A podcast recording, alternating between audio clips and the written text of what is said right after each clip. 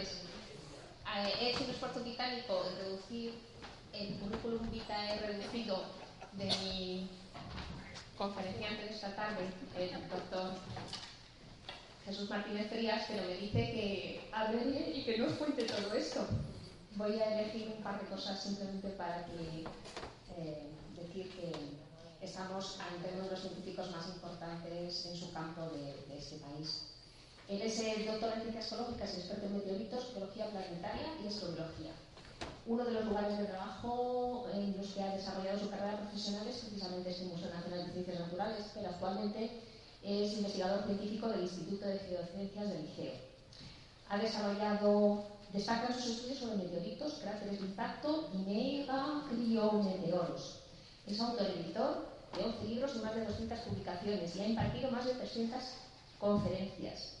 Eh, imparte docencia en multitud de universidades y además es mentor del programa STEM de la Comunidad de Madrid, vocal electo del área de recursos naturales del Comité Científico Asesor del CSIC, miembro del Instituto Volcanológico de Canarias, miembro fundador de la Red Iberoamericana de Astrobiología, del Instituto Ah, Europeo de Astrobiología. Me lo salto, me lo salto, me lo salto. Además es un gran divulgador científico y este año ha sido distinguido como académico correspondiente de la Academia de Ciencias, Ingenierías y Humanidades de Lanzarote. Gracias. Muchas gracias, Josefina.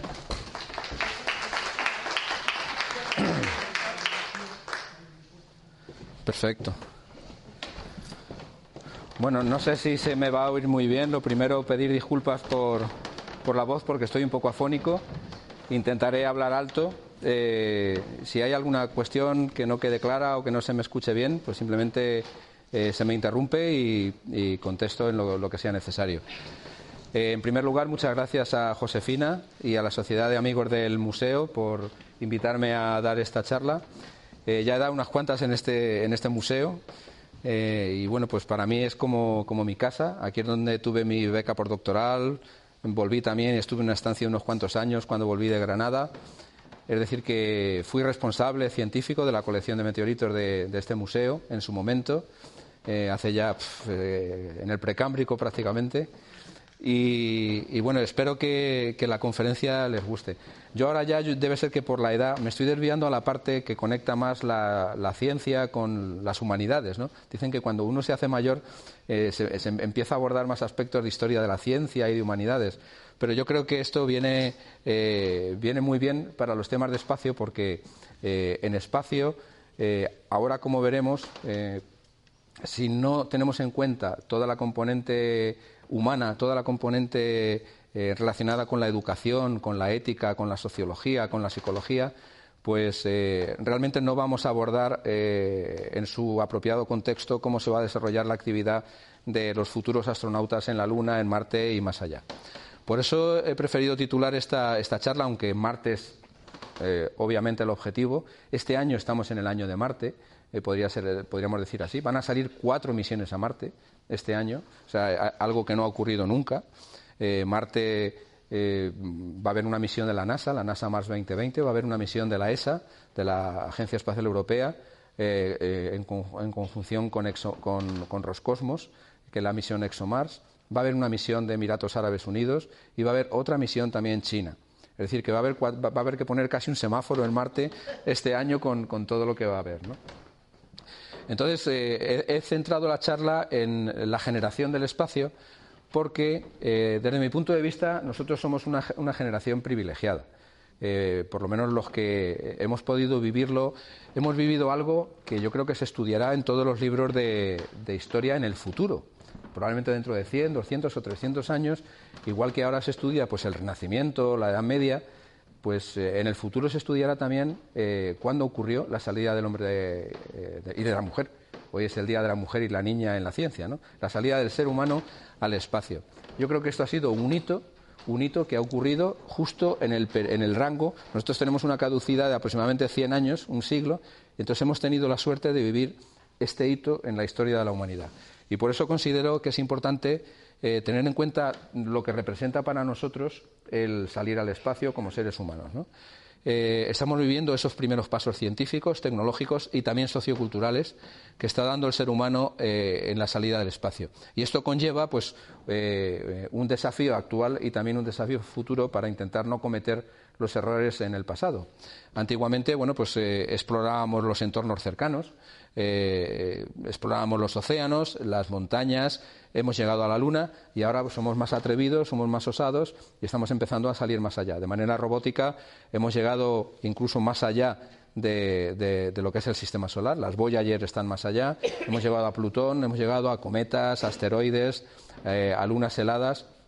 Pero de, manera humana, de manera tripulada, solamente hemos llegado de momento a la Luna. Aunque, como veremos al final, termino de nuevo con la Luna porque vamos a volver, ¿no? Y esta imagen me gusta ponerla, además la he puesto hoy en, una red social, porque yo creo que representa muy bien eh, la mujer y la ciencia eh, y la niña en la ciencia.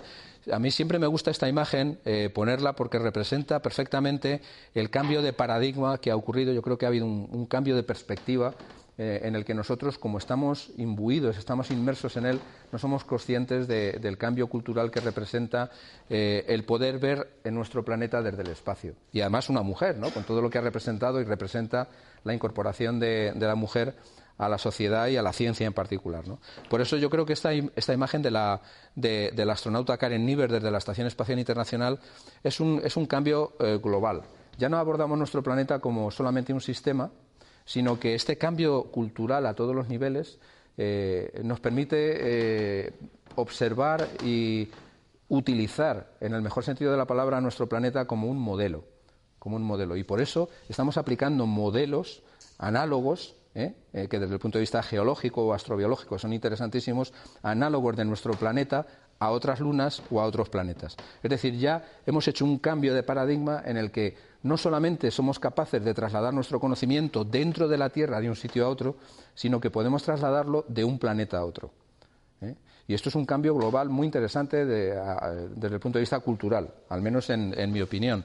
Es decir, ya no trasladamos nuestra cultura o nuestra religión o nuestras historias pues de un continente a otro, de una isla a otra, de una ciudad a otra, sino que las trasladamos, las vamos a poder trasladar de, un planeta a otro. Y esto va a conllevar en el futuro una eh, unión, de alguna manera, entre todas las culturas. va a tener que existir una especie de fusión cultural, eh, de alguna manera, para que sea la humanidad la que se traslade. También hay otra serie de retos y desafíos muy interesantes desde el punto de vista evolutivos, por ejemplo. ¿no? Eh, ¿Qué va a pasar con la evolución? realmente, el otro día lo hablaba con Eudal Carbonell, cuando estuvimos en, en el País Vasco en unas charlas, ¿Cómo va a ser la evolución? ¿Realmente vamos a tener esa evolución darwiniana o no vamos a tener esa competencia, esa competitividad entre especies? Cuando nosotros salgamos al espacio ya vamos a salir eh, hacia el futuro también. ¿eh? Vamos a ser solo nosotros, bueno, y todas las especies que van con nosotros, ¿eh? todas las bacterias, etcétera, etcétera. Pero no vamos a tener que competir con otras especies, sino que de alguna manera nuestra salida al espacio también supone un reto desde el punto de vista de las teorías y los conceptos evolutivos de la humanidad. Es decir, que yo creo que es importante mm, al menos plantear todas estas cuestiones. Bien, también eh, hay que decir que tenemos que ser modestos. ¿eh? Y yo creo que nada mejor que esta imagen para, reflejar eh, esa necesidad. Aquí tenemos, he puesto sobre nuestras limitaciones y la inmensidad del cosmos. Esto ya lo decía Carl Sagan cuando hablaba de millones y millones y billones, como hablaba él, ¿no? de galaxias. Pues esta es la imagen más completa del espacio profundo tomada por el Hubble en esta imagen y el resultado están, están contenidas en esta imagen 10.000 galaxias. O sea, en esta sola imagen están contenidas 10.000 galaxias. Y esto yo creo que nos da una idea de la cantidad de, cosas que tenemos que aprender y que tenemos que explorar e investigar. Hemos salido al espacio desde hace apenas medio siglo, apenas 50 años, y nosotros estamos sacando, por así decirlo, la cabeza del huevo, pero eh, estamos siendo pioneros. Por eso creo que nosotros somos realmente la, la generación del espacio. Hemos vivido todos esos primeros pasos. ¿no? Pero si, sabemos que en las galaxias hay miles de millones de estrellas, ya hay catalogados cerca de, o más de 4.000 planetas extrasolares en, apenas eh, 30 años, eh, pues podría haber trillones y trillones de planetas. Es decir, que no, sabemos cuál es la envergadura del reto que tenemos por delante. ¿no? Y yo creo que esta imagen, bueno, pues en este cuadrado, el que haya 10.000 galaxias, pues ya nos da una idea de, la cantidad de posibilidades de planetas. Eh, a todos los niveles, ¿no? también en cuanto a la búsqueda de vida. Bien, en cuanto a la generación del espacio, bueno, pues este es eh, uno de los diarios. El 12 de abril del 61, pues fue Gagarin, el primer ser humano en viajar al espacio exterior a bordo de, la Vostok 1. Posteriormente, el 20 de julio del 69, pues eh, tenemos las misiones Apolo, esta que fue exitosa, además el Apolo 11. a la Luna no solamente se llegó una vez, sino que se, llegó seis veces. Hubo seis misiones tripuladas, ¿eh? para los que dicen, pero se ha llegado a la Luna. La Luna se ha llegado seis veces de manera tripulada, no solo una. Se han traído cerca de 400 kilos de rocas ¿eh? Eh, y minerales a la Tierra. Se han instalado instrumentos, etcétera, etcétera.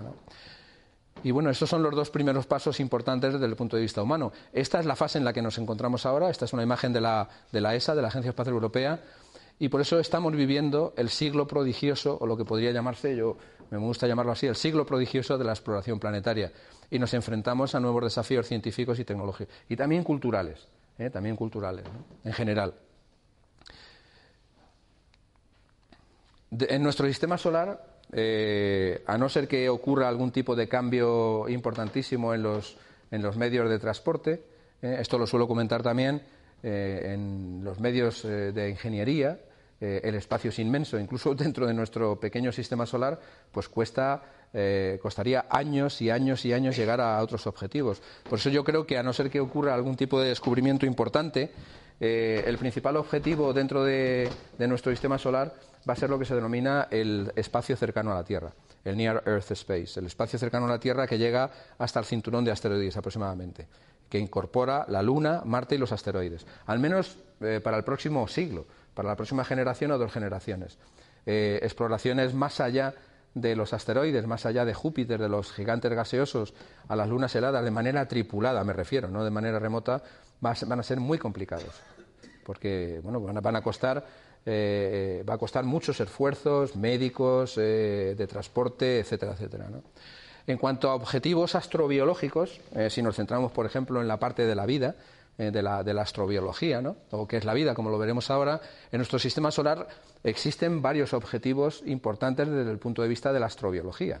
Es decir, objetos que puedan tener vida o que la pudieron tener en el pasado, como por ejemplo Europa, donde tenemos aquí pues, la corteza helada con, con estas líneas que representan eh, enriquecimientos en sales, fundamentalmente halogenuros, cloruros y fluoruros. Aquí tenemos, por ejemplo, Encélado, con estos géiseres, que nos hablan de una actividad también geodinámica, geotérmica dentro del cuerpo planetario. Eh, tenemos Titán, donde eh, bueno, es el único objeto aparte de la Tierra que tiene algo líquido eh, en la superficie. Además, curiosamente, igual que aquí tenemos un ciclo del agua, en Titán tenemos un ciclo de hidrocarburos, con metano y etano. Tenemos lagos, ríos, mares y océanos de hidrocarburos. O sea que, como se enteren las petroleras, que ya se han enterado, pues este va a ser un objetivo importantísimo. O Plutón, donde tenemos toda una geología de hielo. porque esto no me canso de decirlo, el hielo es un mineral. El hielo es un mineral. El hielo es óxido de hidrógeno, igual que el cuarzo es SiO2, óxido de silicio, el hielo es un mineral. Y tal es un mineral y una roca que eh, nuestras cortezas y nuestros mantos están hechas de silicatos en los planetas interiores, ¿no? Mercurio, Venus, la Tierra y Marte. La Luna también forma parte de este contexto. Pero en las lunas heladas, las cortezas y los mantos están hechos de hielo. ¿eh? Es decir, que cuando nosotros estamos bebiendo agua, estamos bebiendo hielo líquido. ¿eh? Cuando nos bañamos, nos bañamos en, en hielo líquido. Cuando nacemos somos prácticamente agua. Por eso a mí me gusta decir que somos también una prolongación mineralógica de la Tierra, una prolongación geológica de la Tierra. Igual que Carl Sagan decía que somos polvo de estrellas, porque es cierto que los elementos se forman en las estrellas, de alguna manera, cuando un bebé es prácticamente, no sé, un 80 o un 85% agua, con otra serie de ingredientes asociados. Realmente somos una especie de prolongación de las estrellas a la Tierra y de la Tierra a la vida, ¿no? que emerge y evoluciona. ¿no? Pero eh, el objetivo fundamental, esta es una imagen de la película de, The Martian, el objetivo fundamental, o por lo menos el prioritario, lo estamos viendo este año, es Marte. Marte es el primer planeta donde nosotros vamos a migrar como especie, vamos a poder migrar por distintas características eh, que tiene este cuerpo planetario, es el que más eh, representa nuestro mejor acceso y donde podemos de alguna manera desarrollar actividades similares a la Tierra, aunque tiene unas condiciones superficiales mucho más hostiles. Obviamente no tiene unas condiciones superficiales agradables para nosotros. Tiene unos vientos tremendos, tiene una presión atmosférica muy baja, entre 5 y 11 milibares, tiene una temperatura muy baja también, de bastantes grados bajo cero, mucho más frío que en la Antártida. Eh, tiene una radiación ultravioleta muy alta porque no tiene capa de ozono y por lo tanto pues, eh, la radiación ultravioleta está entre 200 y 400 nanómetros aproximadamente, destruye cualquier compuesto orgánico que, vaya a estar en la superficie, es decir, que Marte es un objeto, un sitio hostil para nosotros. Pero, nosotros somos capaces de, poder sobrevivir en Marte. Eh, muchas veces yo comento, por ejemplo, cuando vamos en un avión, vamos a una presión atmosférica muy baja, eh, a 50 o 60 grados bajo cero, y vamos leyendo el periódico vamos durmiendo tranquilamente. ¿no? Es decir, nosotros somos capaces eh, no como los extremófilos, adaptando su, propia fisiología, sino porque tenemos cerebro y podemos utilizar el cerebro para crear hábitats donde podemos generar esa habitabilidad de manera artificial en otro planeta. Por eso, de alguna manera, nosotros somos los extremófilos más importantes que existen. ¿no? En cuanto a Marte, aquí he traído algunas, algunas misiones de la década, bueno, pues del 2013, la Maven, que ya llegó, para estudiar sobre todo la atmósfera marciana, en el 2016, eh, el ESA Trace Gas, en el 2018, eh, bueno, pues teníamos ExoMars, en el 2016 tenemos InSight, que es un lander, no es un rover, que está trabajando en, Marte. Aquí tenemos la del Curiosity, eh, donde nosotros participamos. Cuando yo estaba en el Centro de Astrobiología, nos incorporamos en el 2004 a la misión del rover Curiosity. Esta fue la primera vez que yo me incorporé a una misión marciana, hace ya 16 años. Y bueno, pues seguimos en ella, seguimos en el Curiosity. En el InSight también hay un instrumento parecido, hay instrumentos parecidos a, las estaciones medioambientales, la estación REMS que está en el Curiosity. Y eh, ahora mismo pues, eh, estoy participando también en dos nuevas misiones que van a salir este año, que son la misión ExoMars, en colaboración con Roscosmos, con los rusos, eh, que estaba prevista, bueno, Europa no son los Estados Unidos, es más difícil que se ponga de acuerdo en muchos países que uno solo, a muchos niveles, económico, político, etcétera, ¿no? Y bueno, pues ha tenido un montón de retrasos, pero este año ya sale, ¿no? Y eh, la Mars, eh, la de la NASA, la Mars 2020, donde también estoy participando en un instrumento eh, que se ha, desarrollado en Los Álamos, cuyo investigador principal es Roger Beans, que se llama SuperCam. Y aquí en España está participando el profesor Fernando Rull en SuperCam con un espectrómetro Raman y otros instrumentos. Estos son los objetivos fundamentales de esta misión hasta el año 2022 aproximadamente, hasta dentro de dos años.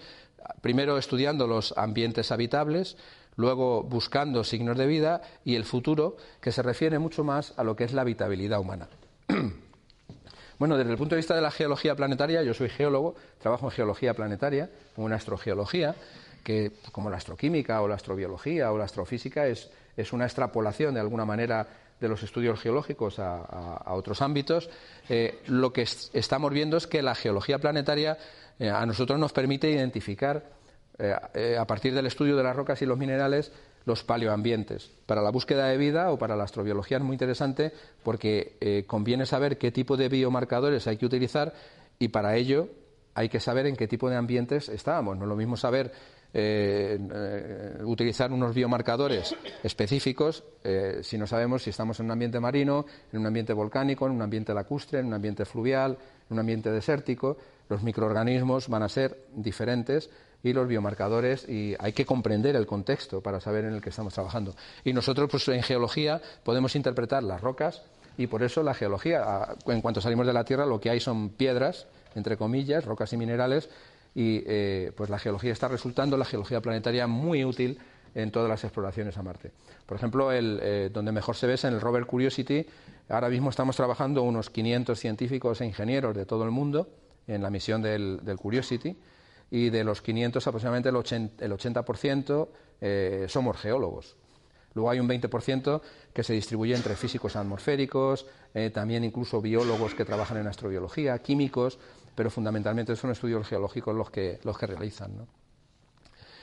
La astrobiología, esta es una imagen del CAP.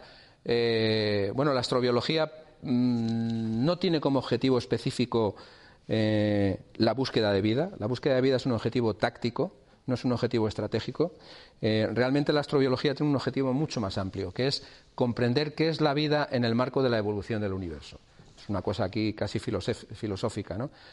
Y por eso eh, yo siempre digo que la astrobiología es una especie de plaza a la que se puede llegar por distintas calles. Se puede, llegar, se puede, llegar, desde la química, desde la química prebiótica, desde la química analítica, se puede llegar desde la ingeniería aeroespacial, desde la astrofísica, desde la microbiología, desde la ecología microbiana, desde la geología planetaria.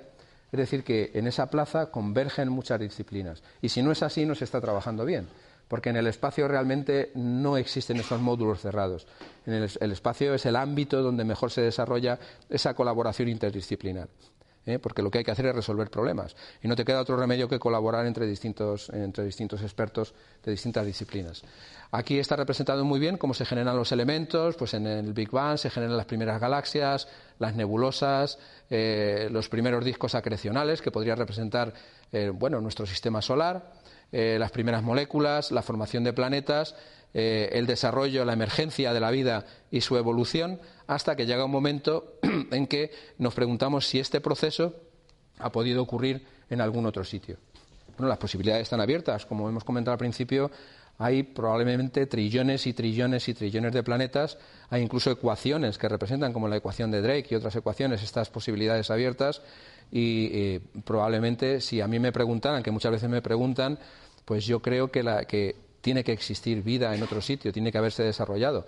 Pero dicho esto, hay que decir que nosotros, al nivel que estamos en, de desarrollo, no tenemos ninguna evidencia de ello todavía, porque acabamos de empezar. O sea, hasta el momento no existe ninguna evidencia. Yo he estudiado meteoritos, rocas lunares, meteoritos marcianos, he participado en misiones y hasta el momento, ojalá existiera algún tipo de, compuesto orgánico que estuviera relacionado clara e inequívocamente con la vida. Hay compuestos orgánicos que no están relacionados con la vida, que aparecen en meteoritos, por ejemplo. ¿no? en las condritas carbonáceas se aparecen aminoácidos, ureas, purinas, incluso azúcares. Se han descubierto eh, recientemente, pero son compuestos abióticos, no son compuestos bióticos. ¿eh? Por eso, por ejemplo, ahora en Marte, en las misiones hay que tener mucho cuidado porque eh, se pueden producir falsos positivos. Ahora se pueden producir eh, eh, identificaciones de compuestos orgánicos en el regolito marciano, en la superficie marciana, pero hay que tener cuidado porque esos, compuestos orgánicos pueden no ser marcianos. Pueden ser compuestos orgánicos depositados por las condritas carbonáceas en esa lluvia continua eh, que está ocurriendo en los planetas. Aquí en la Tierra se sabe que llega, llega entre 60 y 100 toneladas de material meteorítico de material cósmico en forma de pequeño polvo cósmico. En Marte eh, la estimación es eh, la misma, aproximadamente vamos a poner que llegarán 100 toneladas, incluso más, porque la atmósfera es mucho más tenue. Bien, en cuanto a la astrobiología, esta es una imagen que me gusta bastante porque resume muy bien las tres preguntas fundamentales. Este es el NASA Astrobiology, eh, el roadmap, la hoja de ruta de la NASA. Las tres preguntas fundamentales de la astrobiología es cómo empezó y se desarrolló la vida, con otra serie de objetivos, subobjetivos. La segunda es, ¿existe vida en algún lugar del universo? Eh, esto es lo que habría que resolver. Y la tercera, que está muy bien resumida aquí, es ¿cuál es el futuro de la vida en la Tierra y más allá? Al principio, esta tercera pregunta no estaba eh, incorporada dentro del roadmap del NAI, del NASA Astrobiology Institute pero eh, posteriormente lo incorporaron, lo incorporaron y esto supuso un cambio también fundamental en la astrobiología, porque la astrobiología ya no es solamente el desarrollo de equipos, el desarrollo de metodologías para la identificación de, eh, de, signos de vida pasada o presente en algún cuerpo planetario. Aquí, cuando se habla ya de cuál es el futuro de la vida en la Tierra y más allá, obviamente eh, con estos objetivos, subobjetivos, determinar cómo responden los ecosistemas a los cambios ambientales a escalas relevantes para la vida humana y comprender cómo responde la vida terrestre a las condiciones de espacio, lo que hace es incorporarnos a nosotros. Es decir, la astrobiología ya no solamente incorpora las posibles bacterias o virus o cualquier organismo microorganismo que se pudiera encontrar, o, sus remanentes, sino que nos incorpora a nosotros. Es decir, el trabajo que desarrollemos en el futuro, ¿eh? esa generación del espacio, el trabajo que desarrollemos en Marte o en la Luna, también es astrobiología, porque aborda lo que es el futuro de la vida en la Tierra y más allá. ¿De acuerdo? Por lo tanto, responde a un, cambio fundamental en lo que es la astrobiología.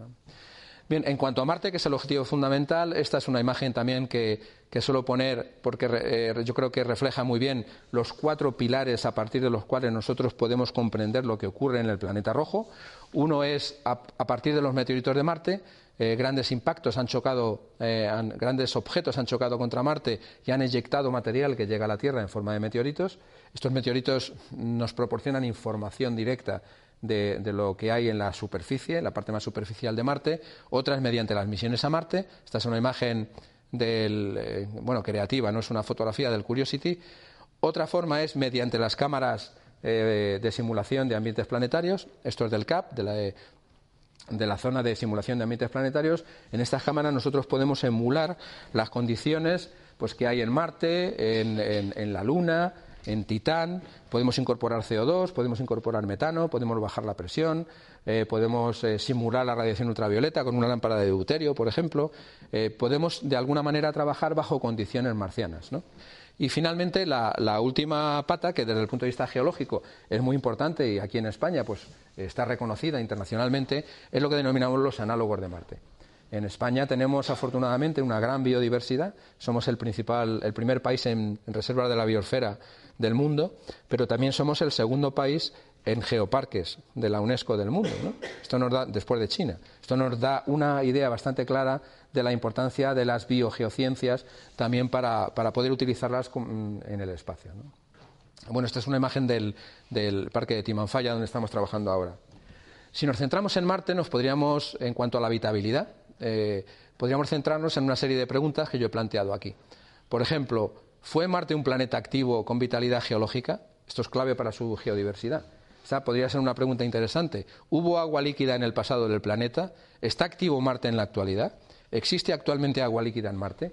Estas preguntas son claras porque lo que se está viendo en todos los ámbitos, incluso ahora en el, en el estudio astrofísico de los planetas extrasolares, es que para que un planeta pueda tener vida o la vida pueda haber emergido y haber evolucionado, es importantísimo que haya una conexión con la geología, con la energía del planeta, con la actividad geodinámica.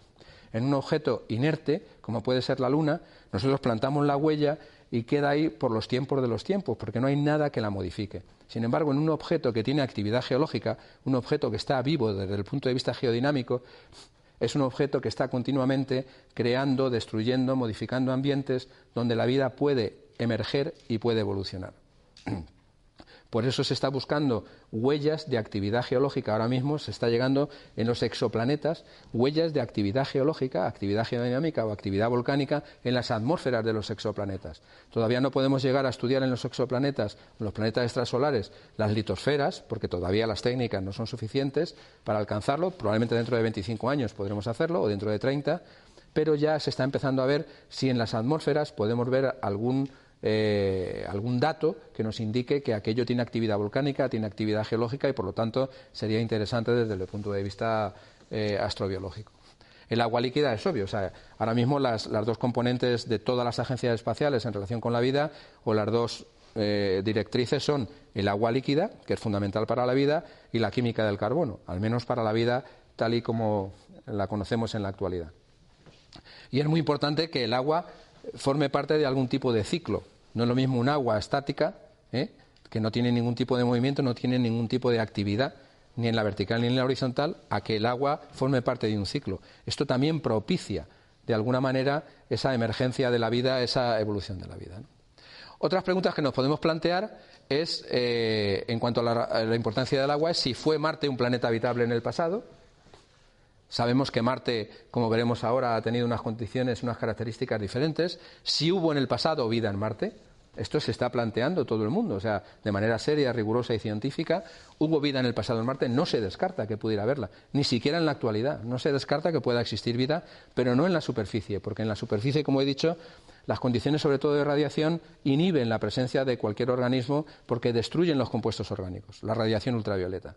Sin embargo, al menos en la Tierra no conocemos, en la Tierra se están intentando identificar, mediante el estudio de los organismos extremófilos, cuáles son los límites de la vida y los límites de la habitabilidad, los límites térmicos, los límites eh, barométricos, los límites de radiación, etcétera, etcétera. Sabemos que hay organismos y microorganismos que tienen unas condiciones extraordinarias. ¿eh? La vida es mucho más robusta que nosotros, ¿no? Hay organismos que son capaces de vivir bajo altas dosis de radiación o bajo las condiciones de muy baja temperatura o muy alta temperatura, muy baja presión, bajo tierra, sin oxígeno, con metano. ¿eh? Pero es muy importante saber cuáles son los límites, hasta dónde por aquí y hasta dónde por allí, cuál sería el rango de, habitabilidad. Otra pregunta que nos podemos hacer es si Marte es actualmente un planeta habitable, con lo cual habría que definir qué es habitabilidad. Eh, sabemos que es muy difícil definir qué es la vida, ¿eh? porque ha habido hasta congresos internacionales para intentar definir qué es la vida. ¿Un virus es vida o no? Bueno, yo que tengo virus, a mí me parece que sí son vida, porque lo estoy pasando fatal, ¿no? No me los quito del medio. Pero eh, realmente los virus, eh, hay toda una controversia sobre si los virus realmente son vida o no, ¿no? Hoy podría haber vida en la actualidad, ¿no? Esto es lo que estábamos hablando. En, caso de que existiera vida, podría haber vida, pero por ejemplo por debajo de la superficie. Podrían ser microorganismos endolíticos, por ejemplo, ¿no? Eh, y por eso eh, ExoMars va a llevar un perforador que va a poder perforar hasta dos metros por debajo de la superficie. ¿eh? Es decir, va a ser muy importante ir analizando tanto los compuestos orgánicos como los inorgánicos para saber si por debajo de la superficie se detecta alguna cosa. Y finalmente, dentro de esta imagen que, que he propuesto con una serie de preguntas, es que hay que tener en cuenta, en cuanto al agua, porque muchas veces hablamos de que parece que la NASA está encontrando agua en Marte todos los meses o cada seis meses, ¿no? Pero hay que tener en cuenta, desde el punto de vista geológico o hidroquímico o hidrogeoquímico, que no todo el agua de Marte es igual, igual que en la Tierra no todo el agua es igual. ¿eh? No todo el agua de Marte representa los mismos procesos, los mismos ambientes y las mismas condiciones de habitabilidad. No todo el agua de Marte es de la misma edad y es fundamental saber si realmente existe un proceso dinámico en cuanto al agua. Esto se va a entender muy bien. Por ejemplo, cuando hacemos estudios hidroquímicos o hidrogeoquímicos, sobre todo desde el punto de vista de la fraccionación o fraccionamiento isotópico, si nosotros tenemos agua, eh, nosotros podemos saber, estudiando el agua que hay atrapada en un mineral, si ese agua procede de un río, de un lago, de una solución hidrotermal o lo que sea. ¿Por qué? Porque podemos estudiar su firma isotópica. El agua tiene una serie de isótopos, el hidrógeno tiene el deuterio, bueno, como isótopos estables tiene también el tritio, pero el deuterio es el que nos interesa. La distribución de deuterio es importante porque no es la misma la distribución de deuterio en un tipo de agua que en otra. O la relación oxígeno 16, 17 y 18, por ejemplo, que son los tres isótopos del oxígeno.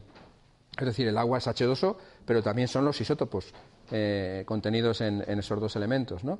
químicos. Entonces, por ejemplo, si nosotros tenemos un ambiente, vamos a poner un ambiente donde hay, eh, nosotros en geología llamamos evaporítico, un ambiente con una evaporación muy intensa, pues si hay una evaporación muy intensa, ese agua, eh, ¿cuál es el isótopo que se va a ir? Sobre todo si se, se va a evaporar, primero el más ligero, ¿eh? va a ser el que, el que se va a marchar. Por lo tanto, el agua que va a quedar ahí va a quedar enriquecida en los isótopos más pesados. Los minerales que se formen a partir de la precipitación de ese agua en un ambiente vaporítico van a ser minerales enriquecidos en isótopos pesados. Es decir, que si tenemos, por ejemplo, un yeso evaporítico, un yeso es un sulfato cálcico con dos moléculas de agua en su fórmula, ese yeso, si es un yeso evaporítico, va a estar enriquecido en oxígeno 18 con respecto al oxígeno 17 y el 16. ¿Eh? Si es un yeso, por ejemplo, hidrotermal, que hay yeso hidrotermal, tanto submarino como subaéreo, en Islandia lo hay, en Almería también, por ejemplo, en la zona del Jaroso, la proporción isotópica va a ser totalmente diferente a la proporción isotópica que hay en un yeso evaporítico. No sé si me están siguiendo y si no, luego lo podemos resolver. Es decir, que nosotros, ha habido ya eh, montones de investigadores de todo el mundo que se han dedicado a hacer eh, unos catálogos de cuál es eh, cuáles son los ratios y cuáles son las pautas de fraccionamiento isotópico eh, de todas las aguas del mundo. Las aguas meteóricas, las aguas de lagos, las aguas de océanos. Hay gráficos de manera que nosotros, cuando encontramos un mineral y podemos analizar la composición isotópica, podemos saber el ambiente, o por lo menos aproximar el ambiente en el que se ha formado ese mineral. Aquí, o en Marte, o en cualquier sitio. Bien, esto es Marte, como es en la actualidad. Eh, me gusta poner esta imagen. Marte tiene dos polos helados, el del polo norte y el polo sur, con hielo de agua y hielo de CO2. Marte es, un planeta volcánico, es una enorme bola volcánica, está en la zona de Tarsis. Eh, y este es el Monte Olimpo, que es un volcán gigantesco. Es el mayor volcán conocido del sistema solar hasta el momento. Pero Marte en el pasado era muy diferente a como es en la actualidad. Marte tuvo un ciclo hidrológico, hidrogeológico, similar al de la Tierra, con lagos, ríos, mares y océanos. Y tuvo eh, una actividad geodinámica, es decir, una actividad que permitió que su habitabilidad fuera mayor que la, actual durante al menos eh, mil millones de años. siendo conservadores. Es decir, que la vida, en todo caso, tuvo aproximadamente mil millones de años para emerger y para evolucionar, aunque fuera de manera muy primitiva. Sabemos que es muy difícil, pero puede haber ocurrido. ¿eh? Y luego es muy difícil y muy complicado encontrar las huellas o los restos de, esa actividad biológica, ¿eh? sobre todo de manera remota en un objeto que está entre 50 y 500 millones de kilómetros de distancia de la Tierra. La cosa no es fácil. En las películas de ciencia ficción es todo muy fácil, pero en la realidad no lo, no lo es tanto. Los volcanes tuvieron que tener un papel fundamental en las condiciones de habitabilidad. Marte, al tener esa actividad volcánica tan tremenda, siendo además un objeto mucho más pequeño que la Tierra, los volcanes sabemos que tienen una interacción muy importante con la atmósfera. Los volcanes tuvieron que enriquecer la atmósfera de Marte. Marte además tuvo que tener un campo magnético, probablemente similar al de la Tierra, que le protegía de ese viento solar que está continuamente barriendo las atmósferas de todos los planetas. Aquí está representado, aquí está representado el Monte Olimpo eh, eh, en, relación con la península ibérica, para que vean la, envergadura de, este gigantesco o ciclópeo volcán de, casi 25 kilómetros de alto y más de 500 kilómetros de, base, ¿no? Pues imagínense este volcán enorme eh, eyectando material a la atmósfera y todos los otros volcanes de Marte, ¿no? Lo que ocurre es que Marte, Marte perdió su energía. O sea, Marte de alguna manera murió geológicamente, ¿no? Aunque no del todo, aunque ahora estamos viendo que hay algo de actividad residual o parece que podría haber algo de actividad residual. Y eh, Marte dejó de tener campo magnético, la atmósfera dejó de estar protegida de. Parece una historia muy triste, ¿verdad? dejó de tener campo magnético, la atmósfera ya no estaba protegida por el campo magnético del viento solar. El viento solar empezó a barrer la atmósfera y con el paso de los, de los millones de años quedó solamente lo que es una atmósfera muy tenue, muy residual. Eh, pero esto es lo que eh, podría ser Marte en el pasado, con un ciclo de, de aguas hidrotermales, con lagos, ríos, mares, océanos, etcétera, etcétera. ¿eh? y con lluvia, por supuesto. Con lluvia, como, como, bien atestiguan las torrenteras, los cauces fluviales, los deltas y todas las estructuras geológicas y geomorfológicas que se observan ahora mismo en superficie.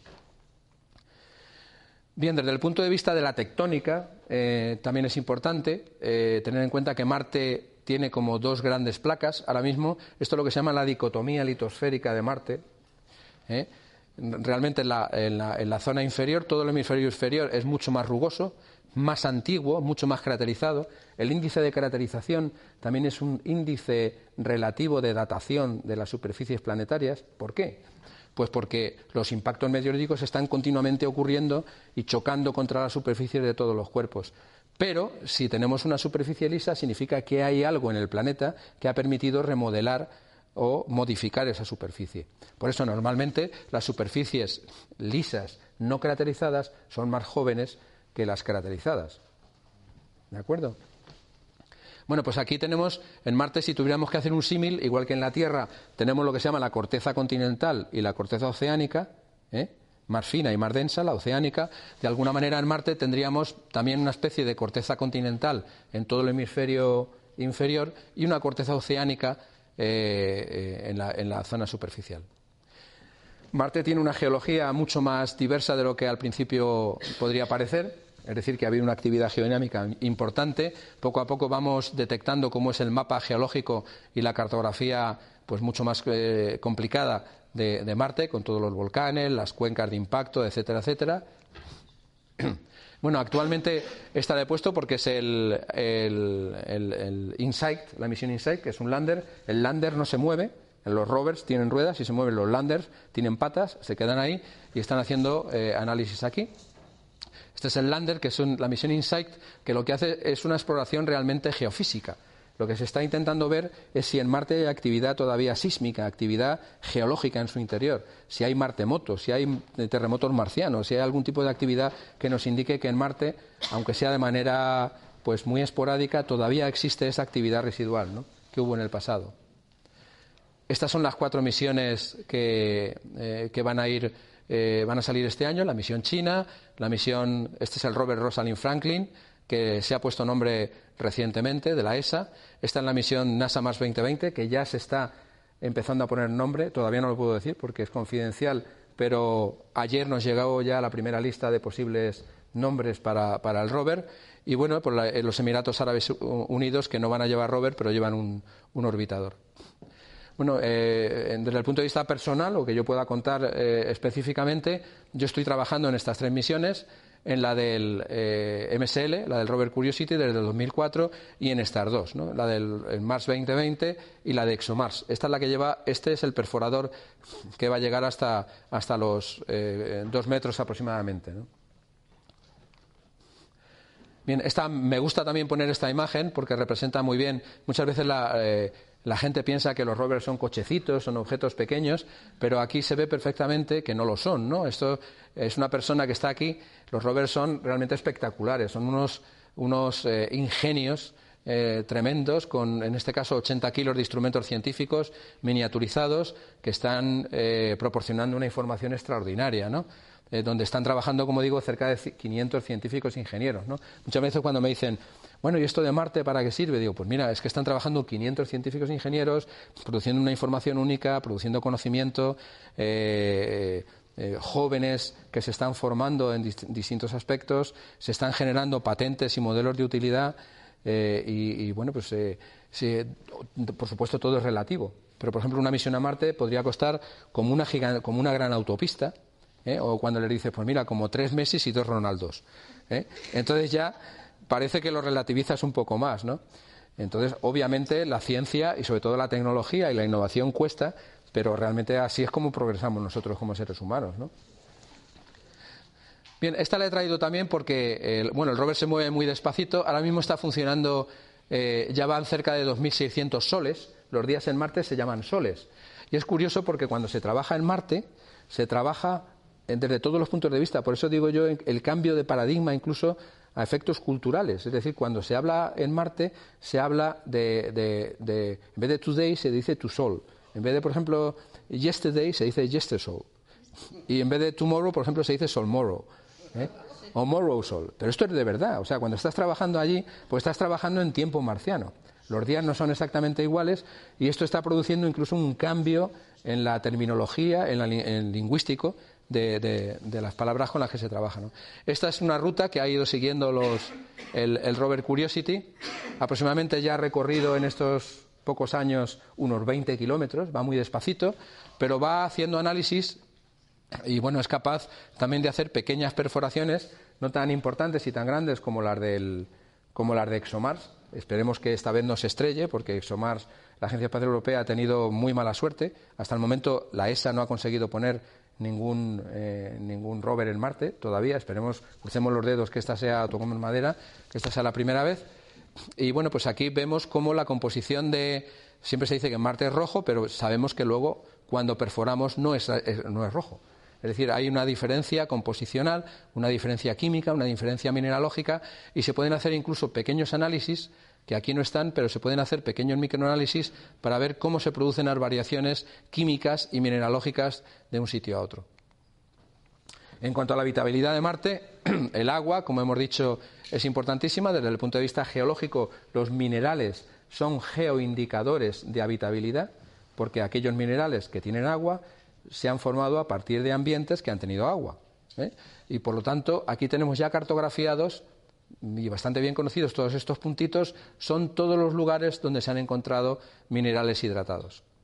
Es decir, que de alguna manera ya podemos hacer un seguimiento de todas las zonas más interesantes desde el punto de vista astrobiológico en, Marte. Bueno, esta la he traído porque de todos los artículos que hemos publicado, hemos publicado montones de artículos en estos 15 o 16 años, nosotros tuvimos la suerte, porque realmente es suerte, de ser portada en Nature, en Nature Geoscience, con, un trabajo donde eh, bueno, pues encontramos, detectamos la presencia de agua líquida en la noche marciana, es decir, detectamos que había un ciclo diurno-nocturno de, eh, de, de, agua en Marte actual, actual, no pasado, ¿eh? Y esto fue gracias al estudio de los percloratos. Se sabe que en Marte, en el regolito marciano, en el suelo marciano, que es un suelo volcánico, parecido al que puede haber en Lanzarote, donde estamos trabajando ahora, o en Tenerife, eh, eh, existen eh, sales, existen percloratos, y se ha visto que estos percloratos, esta imagen es de NASA, los percloratos son como una especie de esponjas que absorben el agua y forman una especie de barrillo. por debajo de la superficie. Ya a unos 5 o 6 centímetros por debajo de la superficie ya hay zonas que están de alguna manera empapadas en agua. ¿no? En agua, pero como consecuencia de este ciclo, es decir, durante el día se secan y durante la noche el vapor de agua, aunque es muy, muy leve, muy tenue, pasa a formar parte del, regolito, eh, queda eh, atrapado por estos percloratos y se forma este barrillo. Bueno, pues esto fue lo que, lo que representó la portada de Nature. Posteriormente al estudio que hicimos nosotros, otros colegas, en el 2015, esto hace, tampoco hace mucho tiempo, hace apenas cinco años, encontraron, estudiaron las, lo que llaman las líneas de, pendiente, las líneas de talud, y encontraron una cosa muy interesante, aunque a ellos no les dieron la portada, pero yo creo que se la merecían también, ¿no? Eh, nosotros sabíamos desde hacía años, ya desde el año 99, que en determinadas zonas de Marte, podemos hacer un seguimiento de qué es lo que pasa. Por ejemplo, en el escarpe, en los bordes de este cráter, aquí en el 99 no tenemos nada, pero ah, aquí en el 2001, en la misma zona, o en el 2005, resulta que hemos tenido un depósito de algo. Es decir, que de alguna manera Marte no está tan muerto como parecía, desde el punto de vista geológico. Obviamente el metabolismo, entre comillas, marciano, eh, geológico, no es como el de la Tierra, eh, que es mucho más importante, pero algo ocurre en Marte que deja un depósito en la superficie en, apenas seis años o cinco años. ¿no? Y esto es interesante. Y luego se ha visto que estacionalmente, estacionalmente, vemos cómo se forman estos surcos. Esto es la primavera, el verano, el otoño. Es decir, que hay algo que se mueve, que discurre bajo la en este GIF animado se ve muy bien que discurre bajo la superficie. No son los gusanos de Dune, ¿eh? pero eh, algo se está moviendo, algún tipo de fluido se está moviendo bajo la superficie. Este es el estudio que hicieron estos colegas, eh, eh Oja y otros colaboradores, y encontraron, bueno, estudiaron unas imágenes, pudieron detectar unas imágenes fantásticas de estas escorrentías superficiales y subsuperficiales que ocurrían en Marte, pudieron además analizar la composición de, lo que ocurría ahí y vieron que había percloratos y que había agua y que había CO2. Entonces, ahora la controversia es si es el CO2, si es el agua, qué es lo que realmente causa esta escorrentía superficial, pero de alguna forma es importante que exista un movimiento, exista una geodinámica, aunque sea muy superficial y muy leve. Bien, este es otro aspecto interesante. Esta la, tomé directamente de la videoconferencia de, de NASA cuando estaban dando el descubrimiento. Y es importante, y es que nosotros sabemos que la estabilidad, la estabilidad del agua pura en la superficie de la Tierra, bueno, pues sabemos que por debajo de los cero grados es hielo, ¿no? Y aquí tenemos agua líquida hasta los 100 grados, pues que ya eh, se convierte en vapor, ¿no? Esto en la Tierra. Pero una de las cosas curiosas en Marte, que además está demostrado experimentalmente, es que eh, eh, analizando la estabilidad del agua pura en Marte, cuando las, las, el agua está enriquecida las salmueras están enriquecidas en percloratos, están sobresaturadas en percloratos, resulta que el agua puede permanecer en estado líquido hasta casi 70 grados bajo cero. Es decir, que la presencia de este enriquecimiento en sales en el agua de Marte permite que el agua esté de manera líquida por debajo de la superficie, incluso a temperaturas bajísimas. Esto incrementa obviamente las condiciones de habitabilidad eh, porque el agua líquida pues, eh, eh, es un requerimiento importante para el tema de la vida. Bien, este es otro trabajo, no voy a poner más de los nuestros. Eh, otro trabajo que también fue portada en Geology. Geology es la revista más importante de geología de la Sociedad Geológica de América, donde encontramos también unas estructuras de escape de fluidos relacionadas con el agua muy parecidas a las que hay, por ejemplo, en las herrerías. En el barranco del Jaroso las encontramos en, en Marte. Había sedimentos fluidificados. Y esta pues fue otro trabajo que que bueno, pues nos hicieron el, honor de ponerlo en, la portada de Geology. En cuanto a los análogos terrestres, ya estoy terminando. Eh, yo he tenido la suerte de poder trabajar pues, en, distintas zonas, en Islandia, en Costa Rica, en la Antártida, en Mauritania, en Ecuador. Eh, los análogos, como hemos visto, son una forma de trabajar eh, muy importante desde el punto de vista geológico y astrobiológico en relación con el espacio. Y España tiene una geodiversidad que está reconocida internacionalmente. Tenemos zonas pues, emblemáticas como pueden ser el río Tinto, pero hay distintos sistemas análogos, porque hay distintos ambientes Eh, es decir, Marte no es solo Río Tinto. Marte ha tenido una actividad geológica y ha tenido muchos ambientes, como he dicho, lacustres, hidrotermales, volcánicos, eh, oceánicos, desérticos, incluso procesos que se han ido, como en la Tierra, solapando en el tiempo en el mismo lugar. Entonces hay que ir identificando todos los distintos análogos en la Tierra que nos permitan componer ese puzzle de cómo fue Marte en el pasado. ¿no? Entonces, pues Río Tinto nos sirve para determinadas cosas, pero el Golfo de Cádiz, con sus emisiones de metano y sus carbonatos metanógenos, nos sirven para otras. O, por ejemplo, Bujaraloz eh, y los Monegros, con las salinetas también. O Campos de Calatrava, donde, y esto no lo sabe mucha gente, el único sitio de España que se ha utilizado para probar sensores que están actualmente funcionando en Marte fue en Campo de Calatrava. Cuando estaba en el CAP, yo propuse una zona cercana, bien accesible, cercana a Madrid, eh, que son los basaltos que hay en la zona de Almagro, por ejemplo, que aparte de comer muy bien y tener un teatro muy, muy bueno, pues en Almagro hicimos, este es el prototipo de REMS y el GTS, el Ground Temperature Sensor, el sensor de temperatura del suelo, que está ahora mismo funcionando en Marte, en el rover Curiosity, se testó, se probó aquí y aquí se probó en la zona de, Almagro, en Campos de Calatrava. Bueno, está la zona de, de, Jaroso, Sorbas, Cabo de Gata. Esta es una zona donde, donde descubrí un gigantesco afloramiento de jarosita y muchos otros. Y bueno, aquí tenemos al profesor Fernando Rull, y, por ejemplo, este es el profesor Klinkelhofer, que ha fallecido recientemente, que fue quien construyó el espectrómetro Mosbauer con el que detectaron la jarosita en Marte. La jarosita es un mineral importante que detectaron en Marte en Meridiana y Planum en el 2004 porque sabemos que requiere la presencia de agua líquida para formarse. Es decir, que encontrar este mineral implica indefectiblemente que hubo agua en, en Marte en el pasado.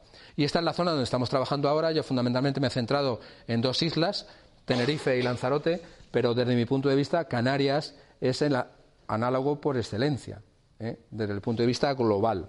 ¿eh? Por ejemplo, pues Río Tinto es desde el punto de vista de, la, extremofilia, por así decirlo, acidófila, porque el pH puede llegar incluso hasta uno. Desde ese punto de vista sería muy interesante. Pero como análogo global, yo creo que Canarias es ahora mismo el, el análogo más interesante y por eso estamos trabajando aquí. ¿no? Bien, estamos trabajando en el, en el Geoparque. Nosotros en el IGEO tenemos un laboratorio de geociencias en Lanzarote, tenemos un laboratorio con distintos instrumentos, un laboratorio subterráneo en el Parque Nacional de Timanfaya y luego tenemos laboratorio con instrumentos en la Cueva de los, de los Verdes, en la zona del volcán de la Corona, en el tubo del volcán de la Corona. Esta es una imagen desde el mirador de, eh, con los rieles sinuosos parecidos. Eh, Lanzarote también puede servir como análogo para la Luna desde el punto de vista de los materiales y para Marte sobre todo para el punto de vista de los procesos, de los procesos geológicos que han ocurrido. Por eso tuvimos suerte también y a partir del trabajo que estábamos realizando cuando yo llegué al IGEO desde, desde el CAP hace ya, eh, pues en el 2013, ya casi siete años, me di cuenta de la importancia que podría tener Lanzarote, había estado trabajando en Tenerife y eh, propuse al Cabildo la realización de un convenio de colaboración para abordar la importancia de Lanzarote como análogo planetario. Estuvimos trabajando en esa zona y eh, nos contactaron desde la Agencia Espacial Europea en un programa que se llama Pangea, que es el acrónimo del Planetary Analog Geological and Astrobiological Exercise for Astronauts, y pues ocurrió una cosa casi milagrosa y es que pues tuve la oportunidad hace tres años de tener como alumnos, por así decirlo, eh, como participar en el entrenamiento de astronautas de verdad. Astronautas de verdad. Entre ellos tuve al actual señor ministro, eh, cuando antes de ser ministro fue eh, uno de los tres astronautas que participaron. Participó Pedro Duque, participó Luca Parmitano, que acaba de volver hace ayer o antes de ayer ha vuelto de, la Estación Espacial Internacional, donde ha estado, que es el astronauta italiano, y Matías Maurer, que en ese momento no era astronauta todavía, le faltaban unos meses, era lo que se denomina Eurocom, que es la fase, es una especie de protoastronauta, la fase previa, pero en dos o tres meses, pues ahora ya es astronauta y además habla español perfectamente, ¿no? Es alemán, es doctor en ingeniero de materiales.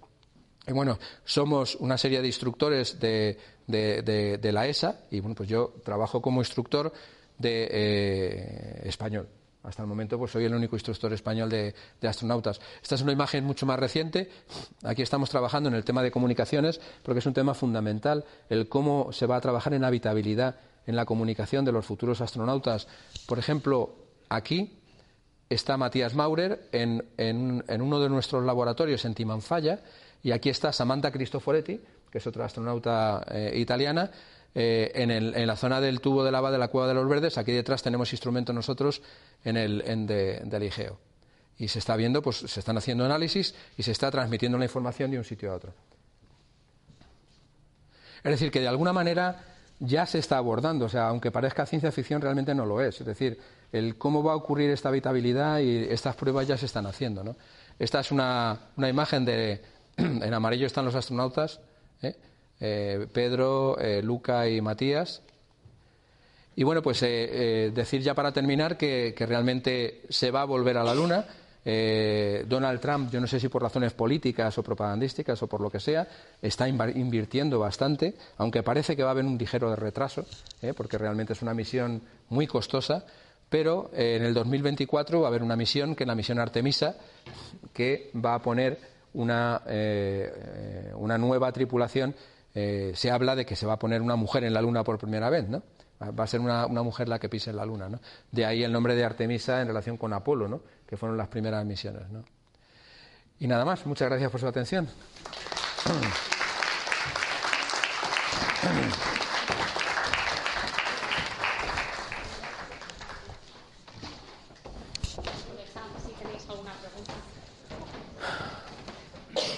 Jesús, las gracias, no porque sea tu amigo, sino porque eh, realmente cuando los que llevamos mucho tiempo haciendo divulgación y queremos explicar qué es la cultura científica, conferencias como la tuya son cultura científica. Hemos aprendido, hemos aprendido mucho, nos has contado cosas técnicas, pero yo cada vez que os oigo hablar me voy aprendiendo algo que yo no tengo ni idea.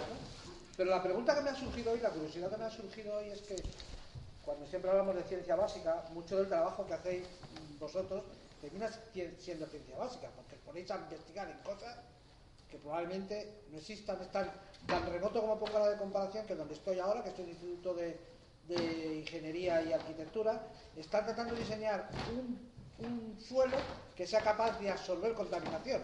Bueno, pues se lo tiene uno que creer que eso pueda ser posible. Igual que vosotros, si, hacemos caso a lo que está pasando con el cambio climático, que haya los que dicen que se preocupe mi nieto, que yo ya no claro. Un poco pasa, pasa con vosotros. Tú has dicho que no sé cuántas generaciones, si es posible, pudieran estar allí. Pero aún así, seguís buscando esa verdad. Y dentro de esa verdad, uno de los rumores a nivel profano que se hace es que el poco interés político que hay por encima de los científicos o de algunos científicos, que como en algún momento sabemos que la Tierra se va a morir, porque el Sol va a estallar cuando estalle, y no, estamos, esta carrera es por buscar un sitio donde nos puedan sacar en un momento, que vengan detrás de nosotros? Bueno, esa es una, una buena. Bueno, muchas gracias. Se nota que eres amigo, Rogelio. Pero eh, el tema de la Tierra y el futuro que se vaya a destruir, todavía afortunadamente nos quedan. Eh, estamos aproximadamente en la mitad de, de, nuestra vida, es decir, no nosotros, sino, sino el planeta. Es decir, que nos quedan al menos unos 3.500 o 4.000 millones de años hasta que eso ocurra. ¿Que vamos a salir antes de la Tierra? Sin ninguna duda, sin ninguna duda. Ya estamos saliendo, si es que ya estamos saliendo. El problema es que nosotros estamos siendo pioneros y muchas veces hay misiones. A mí me sorprende con lo que has dicho eh, cosas todavía más eh, increíbles. Y es que hay gente que está trabajando en misiones a, pues a Plutón o más allá del sistema solar en, las que saben que ellos no lo van a ver. O sea, van a ser los becarios o, o los que están empezando a estudiar los que, los que van a ser los IPs, los investigadores principales de esas misiones, ¿no? Pero evidentemente hay que empezar, ¿no? Todo empieza, o sea, un camino muy largo empieza con un primer paso, ¿no? Y hay que dar ese primer paso. Al principio, pues todo el mundo se ríe, tal, parece que eso no vale para nada y tal, pero luego cuando empiezas a caminar, ya todo el mundo empieza a moverse y a empezar a caminar contigo, ¿no? Y luego además es que estos primeros pasos, como tú dices, tienen sus retornos, sus retornos de conocimiento, pues para el medio ambiente, para la medicina y para montones de cosas que no somos conscientes, para los móviles, para las comunicaciones. Eh, muchas veces en Internet, pues me dicen, bueno, ¿y eso para qué sirve lo de ir a Marte? Digo, bueno, me lo está usted diciendo con, con unas herramientas que se han diseñado a partir del de, estudio de la exploración espacial, ¿no?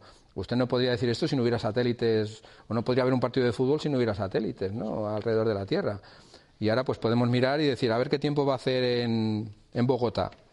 Lo miras y lo ves, ¿no? En cualquier momento, ¿no? O a ver si, si hay incendios en tal zona, o, o a ver cómo está el, el agua en, yo qué sé, en Uganda. Entonces hay un montón de actividades, o por ejemplo una microcámara que se mete en tu cuerpo, o montones de, instrumentos que se están utilizando y que no somos conscientes de ello.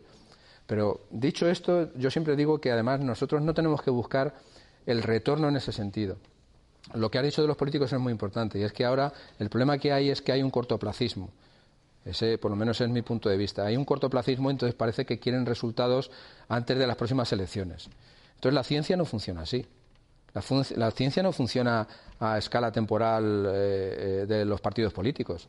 La ciencia funciona con grandes planes estratégicos, con acuerdos globales. Eh, cuando me dicen, bueno, y, la NASA y la ESA, en general, científicamente, nosotros tenemos buen ambiente, hay buen rollo ¿no? entre los científicos. Por supuesto, hay cosas que son confidenciales, porque tú estás sujeto a una serie de, normas y de, y de protocolos de confidencialidad en lo que estás trabajando.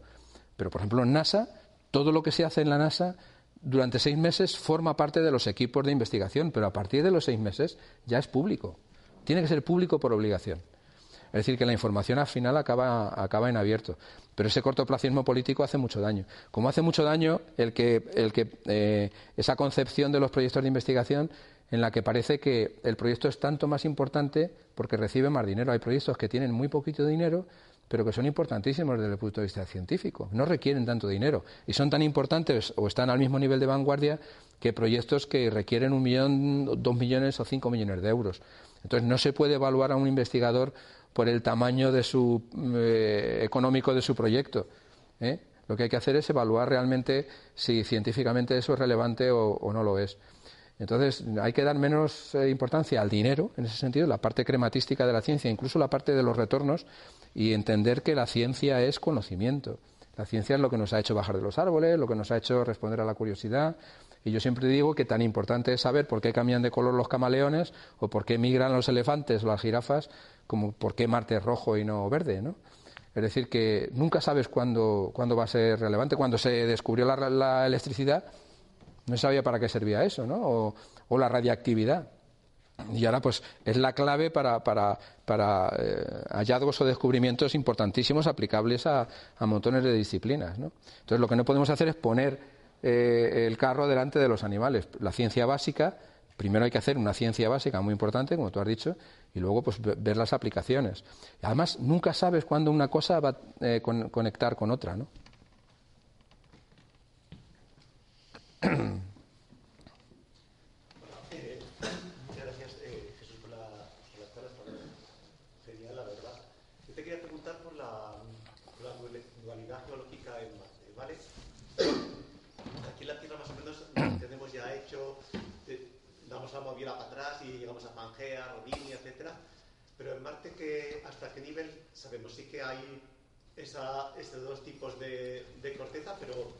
¿sabemos cómo han evolucionado? ¿Sabemos si ha habido sustitución ha habido...? Bueno, hay muchísimos estudios eh, sobre el tema. Eh, parece que ha habido incluso una tectónica de placas eh, incipiente, no como en la Tierra, pero ha habido una tectónica de placas importante con placas más pequeñas.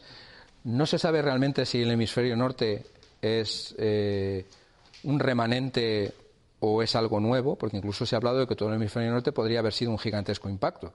¿Eh? Ese gigantesco impacto habría sido algo muy posterior, con lo cual ha quedado eh, enmascarado y eclipsado todo lo que era el hemisferio norte marciano. Es decir, que se, tiene mucha información, incluso hay un, decir que hay una clasificación de, los, de las épocas y los periodos geológicos marcianos. Está el Noakian, el Amazonian, incluso hay eh, periodos, por ejemplo, eh, relacionando los minerales con, esos periodos marcianos, como el Teikian, el Siderikian, el Filokian, el, Filosian. Es decir, eh, se sabe bastante bien cómo, se va correlacionando.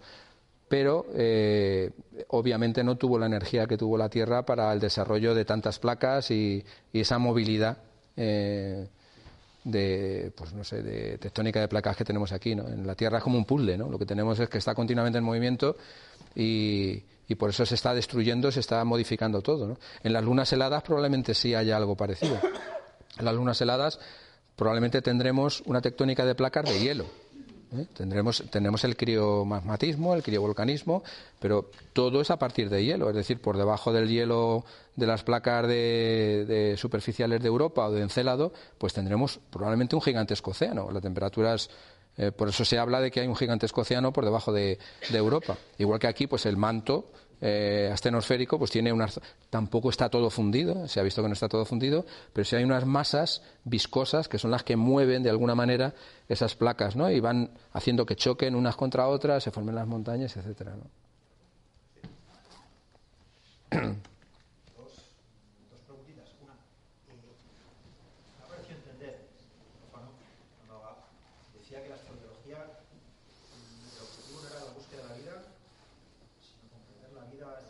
en el marco de la evolución del universo. Es decir, que, para comprender eh, qué es la vida en el marco de la evolución del universo, nosotros tenemos que buscar vida. Es decir, la búsqueda de vida no es un objetivo estratégico, sino táctico. Eh, es decir, por ejemplo, en física o en química o en geología, nosotros podemos comparar, las leyes eh, físicas o las leyes químicas o los principios geológicos que estamos viendo que son extrapolables. Eh, podemos comparar un basalto de la Luna con un basalto de Lanzarote o con un basalto de Marte, o podemos comparar si las leyes de Newton funcionan igual en la Luna, en Marte, si funcionan bien. Pero la vida, hasta el momento, no podemos compararla con nada. Entonces, no tenemos ningún otro ejemplo de vida que no sea la terrestre hasta el momento para poder realizar esa comparación. Desde ese punto de vista, la biología ahora tiene esa limitación. No conocemos otro ejemplo de vida. Tenemos una gran biodiversidad extraordinaria en la Tierra. No sé cuántas especies. Me parece que hablaban de más de mil millones de especies, que podría haber una barbaridad. Una barbaridad, ¿no? Pero son solamente especies conocidas aquí en la Tierra, ¿no? Entonces no tenemos ningún otro ejemplo de vida. Por eso, para comprender qué es la vida en el marco de la evolución del universo, al menos tenemos que ver si esos principios metabólicos relacionados con la vida que conocemos aquí en la Tierra siguen las mismas pautas en otros sitios. Por eso el objetivo de la astrobiología es un objetivo que va más allá, es un objetivo estratégico pero obviamente requiere ese objetivo táctico de, encontrar vida. Pero muchas veces la gente dice, ah, eres astrobiólogo, estás buscando si hay vida en Marte. Pues no, o sea, tu objetivo va más allá, porque la astrobiología también intenta explicar, por ejemplo, cuál es el origen de la vida en la Tierra. ¿eh?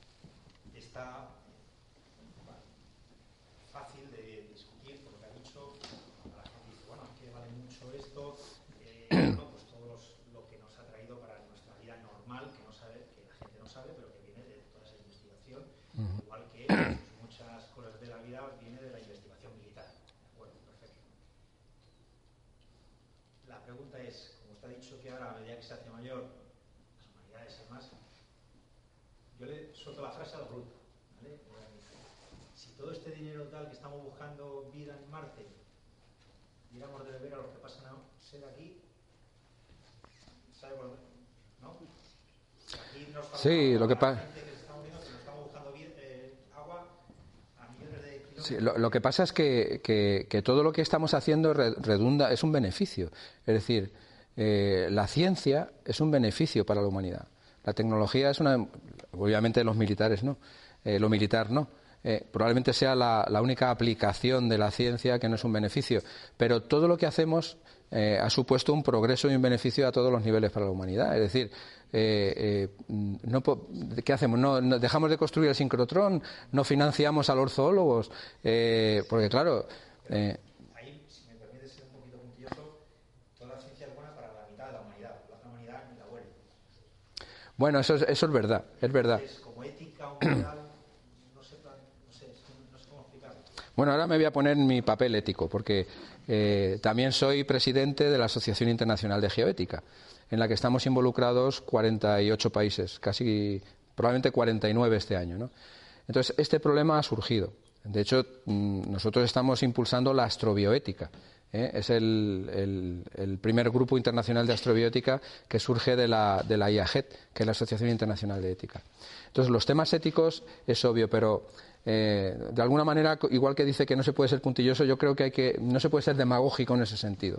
Es decir, que podemos hacer demagogia y decir, bueno, es que estamos aquí y, mientras estamos aquí tomando una cerveza se están muriendo de hambre. ¿no? Entonces, eso es hacer un poco de demagogia, sobre todo cuando estamos haciendo comparaciones de temas que son beneficiosos para la humanidad. O sea, si a mí me hiciera esa comparación diciendo gastamos mucho en misiles nucleares y eso se podría dedicar, por ejemplo, a, paliar el hambre en el mundo, digo, pues estoy totalmente de acuerdo. Pero que me diga que se puede eh, dedicar lo que se dedica a ciencia o a investigación a paliar el hambre, es que realmente se está utilizando para paliar el hambre. O sea, es que ahora mismo esas tecnologías se están utilizando para buscar agua en África o para, o para conseguir, a lo mejor, alimentos transgénicos, que a lo mejor no es el, lo más adecuado ¿no? en este momento, pero no es comparable. O sea, el tema de las guerras sí es comparable. Hay que comparar lo malo con lo bueno, pero no, no quitar lo bueno de un lado para, para lo bueno de otro. ¿eh? Yo, e, ese es mi punto de vista, esa es mi opinión. No, bueno, por, por ahí se oye de todo, ¿no? Yo, mi opinión es que hay que decir que, por ejemplo, todo lo que sea o que vaya en contra del progreso, que sea un, retroceso, pues que se dedique obviamente a lo que es un progreso.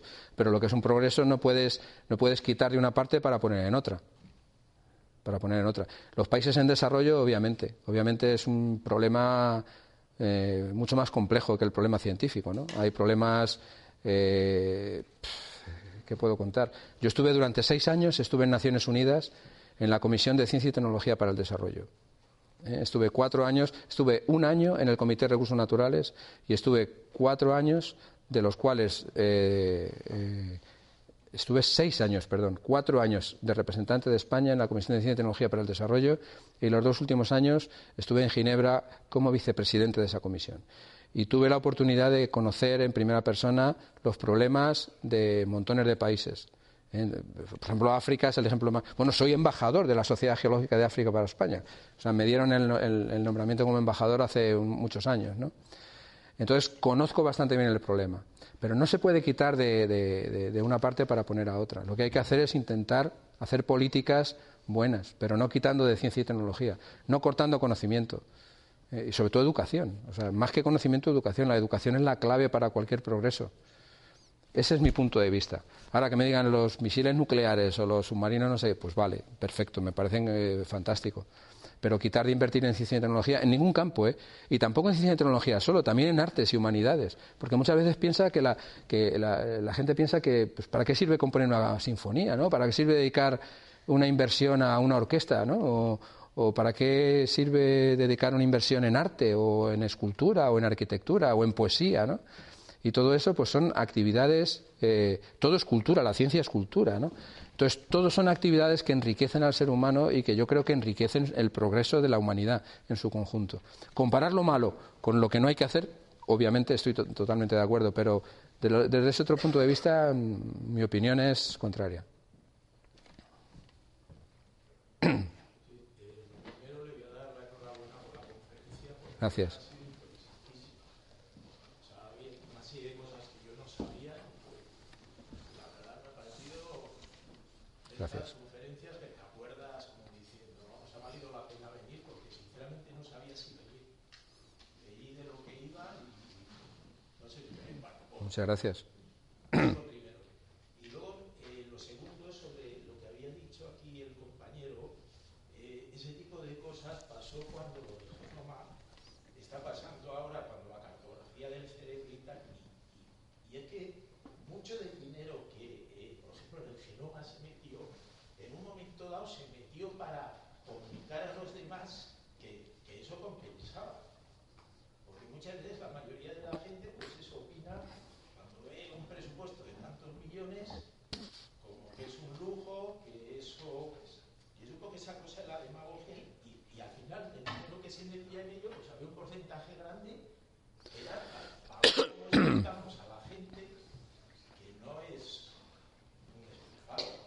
Es un buen ejemplo el del genoma.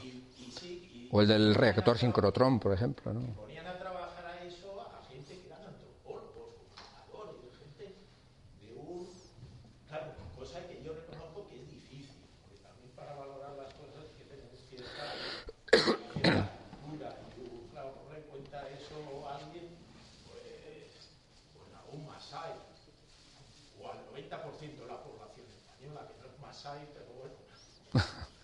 No, por eso es muy importante, como decía Rogelio, el, hacer esa comunicación de ciencia y sociedad. Yo, desde luego, lo, procuro hacer al máximo desde hace muchísimos años. Yo doy muchísimas conferencias, seminarios, eh, siempre de mi trabajo. O sea, yo no hablo de cosas que no sé, ¿no? siempre procuro hablar de las cosas que hago intento llegar a la sociedad, a todos los niveles, desde los niños hasta cualquier tipo de público. Yo creo que es importantísimo. Y no es fácil, ¿eh? No es fácil. Y, pero bueno, eh, yo creo que es fundamental que la gente sepa también en qué se gasta su dinero, porque todos estamos pagando impuestos y, bueno, pues, eh, pues mira, que no se robe, que no haya corrupción, que no haya armas, que no haya misiles, pues muy bien. Pero yo que se invierta en ciencia, en educación, en conocimiento, en todos los ámbitos, en, en cultura, pues me parece muy bien. Entonces yo creo que hay que explicar en qué estamos gastando el dinero, qué es lo que estamos haciendo, cuáles son las cuestiones, las preguntas. Nosotros no somos magos ni somos muchas veces, pero usted no sabe y usted no sé qué, no sé cuántos. Pues al final, tras cada respuesta aparecen tres nuevas preguntas. Así es como evoluciona la ciencia. O sea, eh, cada vez que respondes algo surgen mm, preguntas nuevas y así es como vamos avanzando. Ah, curiosidad. Has comentado que la NASA al cabo de X tiempo todos sus descubrimientos los hace públicos. ¿El resto de las mm, agencias que están trabajando? También. También. Bueno, los chinos no sé. Ahora he tenido contacto con los chinos, no por la gripe esta, sino pero porque estamos trabajando con ellos. han estado ahora en diciembre, por ejemplo, han estado en Lanzarote, me los llevé allí. Y bueno, contactamos eh, a través del Green Moon Project, que es un proyecto de un ingeniero malagueño joven, eh, que bueno, pues nos contactó a nosotros, se fue con su dinero a China, porque habían visto que los de la misión Chang 4 que estuvieron en la Luna el, año pasado, eh, a principios del año pasado, pues habían conseguido germinar una, una planta por primera vez, eh, una semilla de algodón en la Luna, eh, que duró aproximadamente dos semanas, pero consiguió germinar. Y bueno, él había este chico que se llama José María Ortega, que es un ingeniero joven que está ahora en Inglaterra estudiando, pues había desarrollado una especie de prototipo muy parecido. Entonces, pues ni corto ni perezoso dijo, pues me voy a China y cogió y de su dinero, porque no conseguía financiación, se fue allí. Eh, los chinos le cofinanciaron la, la estancia y luego, pues poco a poco ha ido creando un pequeño equipo con ingenieros, con biólogos, con geólogos, me contactó también y le dije, pues mira, vamos a intentar conseguir que eh, tengan visado, que puedan venir aquí. Y estuvieron aquí tres chinos, entre ellos el jefe, el, director del, del, proyecto y estuvimos en Lanzarote y ahora estamos, ya hemos hecho un acuerdo científico para seguir trabajando en, en, este tema. ¿no? Mi intención es que Canarias sea una plataforma de, de trabajo a todos los niveles astrobiológicos. ¿no? Pero los chinos no lo sé, o la India, por ejemplo, tampoco lo sé. Eh, pero en general, esa y los cosmos tienen bastante relación y la, la, información es igual, tiene que fluir igual. Y en NASA igual. Miratos vez no lo sé porque es la primera vez que van a mandar y están emergiendo ahora mismo, ¿no? Pero está claro que el espacio está emergiendo también para los actores privados. ¿eh? Para Elon Musk, que hay un montón de empresas privadas que están interesadas por el espacio. Obviamente es un nuevo contexto donde nosotros vamos a trabajar, de ahí la generación del espacio. Es decir, va a ser un nuevo ámbito donde vamos a desarrollar todo. Y como digo yo siempre, vamos a tener periodismo espacial, derecho espacial, ética espacial, eh, política espacial, eh, vamos a tener medicina espacial, es decir, todos los ámbitos de, la Tierra se van a extrapolar al espacio. Agricultura espacial. ¿eh? En The Martian, por ejemplo, pues ya en la película Matt Damon sobrevivió gracias a que era botánico y pudo eh, supo cómo cultivar las patatas allí en, en Marte. ¿no? Es decir, vamos a tener todos los ámbitos del ser humano para lo bueno y para lo malo desarrollados en, en la Luna y en Marte, que van a ser los dos primeros lugares, sin duda. De alguna manera sí que tiene que haber una cooperación internacional, porque antes cuando, cuando yo veía los cuatro cacharros que van a ir a Marte este año, se tendrán mínimamente que poner de acuerdo por dónde lanzan, por dónde pasan, no puede ser que cada uno como esteso decida desde La Mancha tirar un cohete a la Luna.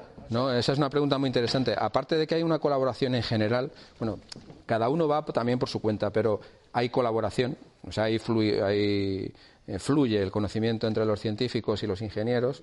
Eh, han estado de acuerdo porque hay unas ventanas de lanzamiento. Obviamente se van a lanzar cuando hay que lanzarlas, que es cuando Marte está más cerca y prácticamente entre, entre mayo y septiembre es cuando se van a mandar las aproximadamente las, las cuatro misiones. Pero sí, claro, tiene que haber colaboración. No se van a chocar allí antes de llegar. y luego, por ejemplo, en la misión, en la misión de lo que se llama el Lunar Gateway, ¿eh? el Lunar Gateway, ahí eh, se supone que para, eh, para la el futuro Moon Village, que es un, un, pueblo lunar, que es un proyecto de la Agencia Espacial Europea, esto podría ser otra charla muy bonita, el del, el del Moon Village, que está impulsando Bernard Foyn, bueno, pues en este Moon Village, en este Lunar Gateway, están implicadas todas las agencias, NASA, incluso los chinos, actores privados, la ESA, Roscosmos. Es decir, que para la futura base lunar que va a estar probablemente en el cráter Shackleton del polo sur de la Luna, ¿eh? va a haber una colaboración de todas las agencias espaciales, o de las más importantes al menos. Eh, comentar una cosa relacionada con. Primero, muchas gracias, me ha gustado muchísimo. Gracias. Comentar una cosa sobre lo que decían de la, del cuánto dinero se invierte.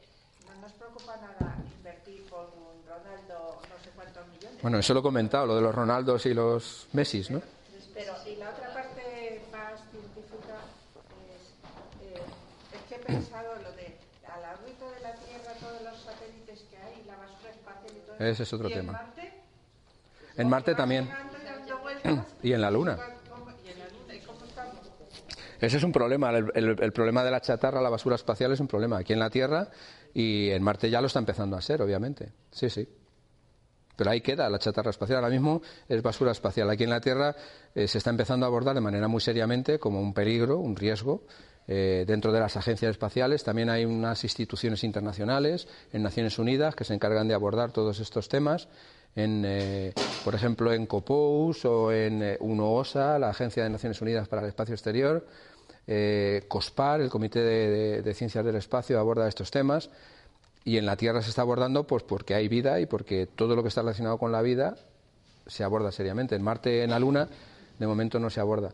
Pero, por ejemplo, hay una cosa interesante y es que todas las misiones que se mandan al espacio tienen que llevar una especie de capítulo que es lo que se llama Planetary Protection, protección planetaria. Entonces ahora, dependiendo del cuerpo al que se mm, va a dirigir la misión, hay una serie de requerimientos más estrictos o menos estrictos. Por ejemplo, hace poco, voy a poner un ejemplo que se entiende muy bien. Hace poco ha ocurrido un caso, no sé si lo habrán oído ustedes, en el que miles de tardígrados, los tardígrados son estos organismos que son muy resistentes, muy robustos, han eh, quedado dispersos porque ha chocado contra la superficie de la Luna. Entonces, pues no se sabía, eh, porque no estaba bien especificado que esos tardígrados iban ahí, ha chocado y entonces hay miles de tardígrados que están dispersos sobre la superficie lunar. Eh, probablemente no van, no van a, so- a sobrevivir porque bueno están en estado latente, pero es muy interesante saber, en caso de que hubiera una futura misión, si se recuperan esos tardígrados y pueden volver eh, realmente a, a la vida o no, ¿no? Pero no sería un problema legal porque la Luna es un objetivo que está eh, categorizado como de eh, categoría 2 dentro de los niveles de protección planetaria. Sin embargo, hay otros objetos como Marte. Normalmente los objetos que tienen agua o hielo son objetos mucho más eh, estrictos o rigurosos en, en los niveles de, de categorías de protección planetaria. Pero ahora mismo, pues es cierto que la basura espacial está siendo un problema, sobre todo aquí. Están cayendo cacharros de vez en cuando, ¿no? Es verdad. Una pregunta que quería hacer, vamos, esta es bastante prosaica, que es sobre los meteoritos de Marte, que hace unos meses en una, en una exposición de estas, vamos, de venta de minerales y demás, ahí en el, en el antiguo Hotel Convención, de Natura, que se ponen distintos Sí, lo conozco, sí. había un puesto eh, que tenía meteoritos de Marte y vendía pequeños trozos, vamos, de lo que es casi como dos milímetros por un milímetro o algo así. Eso era lo que era más barato y que valía unos 30 euros. Y, y mi mujer dijo, pero si eso debe ser un timo. El caso es que yo lo compré. Bueno, sea timo o no, por 30 euros. Merece la pena tener un fragmento de Marte. bueno, ¿Eso pueden, pueden ser auténticos o no?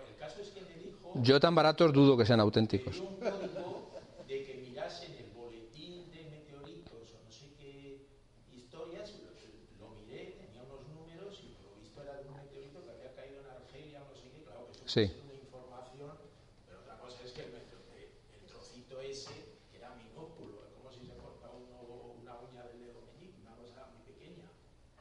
Bueno, ese es otro tema muy interesante, el tema de los... Bueno, hay meteoritos que son de Marte, meteoritos que son de la Luna y meteoritos que son de los asteroides. Bueno, ahí puede poner lo que quiera el- la etiqueta, pero porque los meteoritos tienen que estar, los meteoritos pueden estar, tienen que estar identificados y catalogados. Entonces, eh, y luego quien vende el meteorito tiene que ser una persona eh, de confianza. Ese es un problema tremendo el de los meteoritos de Marte. ¿no? Por ejemplo, ahora se han identificado cerca de un centenar de meteoritos marcianos en toda la historia de la meteorítica, de los miles de meteoritos que hay catalogados en el catálogo internacional de meteoritos. Eh, nosotros introdujimos siete meteoritos en ese catálogo. ¿eh? Por ejemplo, introdujimos seis de África y uno que es el meteorito de Valencia. El meteorito de Valencia, que era un, ejemplar de 40 kilos, que estaba en, la, en el departamento de, la Universidad de Valencia. Y una chica, aquí en este museo, que, hizo el, se llama Josefina Muñoz, hizo la tesina sobre el meteorito de Valencia y desde este museo, concretamente, se, se, introdujo el meteorito de Valencia con el nombre de Valencia, porque los meteoritos tienen que llevar el nombre del lugar donde cae en el catálogo internacional de meteoritos. Pero el tema de la compraventa, el traspaso de los meteoritos es un problema tremendo. Es un problema ético y un problema también de regulación. Eh, desde hace muchos años eh, existían estos problemas, todo el mundo lo conocía, y es un problema ético, geoético en este sentido. ¿no? Y conseguimos en el año 2007 que los meteoritos fueran incorporados eh, como patrimonio geológico del Estado. Entonces hay una ley, que es la ley me parece que es 84 eh, barra 2007 del Boletín Oficial del Estado, donde los meteoritos forman parte del patrimonio eh, del Estado. Es decir, cualquier meteorito que caiga pertenece al Estado. O sea, no te lo puedes quedar. Otra cosa es que te lo quedes. Si pueden robar y matar, pues eh, lo de los meteoritos es una cosa nimia, ¿no? Pero la ley existe.